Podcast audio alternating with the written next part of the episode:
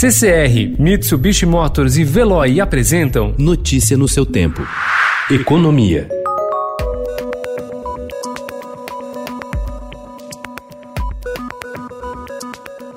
Ao longo dos últimos 30 dias, 455 trabalhadores entraram na justiça diariamente, alegando que foram demitidos em função da crise do novo coronavírus. Eles afirmam que, após a dispensa, não receberam o conjunto ou parte das verbas rescisórias obrigatórias compostas pelo aviso prévio, férias vencidas e proporcionais, 13º salário e a multa de 40% aplicada ao FGTS.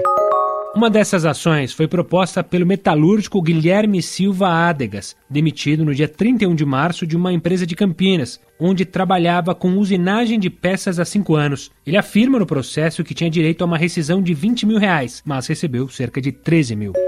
Entre os setores que mais acumulam processos pelo não pagamento de verbas rescisórias na Justiça durante a pandemia está o de comércio varejista, bares e restaurantes, com 119 ações protocoladas diariamente nos últimos 30 dias. O segmento foi um dos primeiros a serem impactados com as medidas de restrição de circulação e, mesmo aplicando a medida provisória 936, que criou a redução de salários, demitiu ao menos um milhão de trabalhadores desde o início da crise segundo dados da Associação Brasileira de Bares e Restaurantes.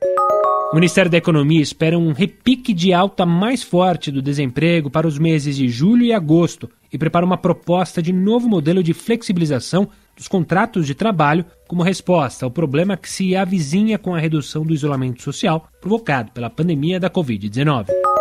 O Senado aprovou o projeto que proíbe as ações de despejo de inquilinos durante o período de pandemia do novo coronavírus. O texto aprovado na noite de terça-feira, em sessão remota, segue para a sanção do presidente Jair Bolsonaro. A medida vale para ações entre 20 de março e 30 de outubro. Notícia no seu tempo. Oferecimento CCR e Mitsubishi Motors. Apoio Veloy. Fique em casa. Passe sem filas com o Veloy depois.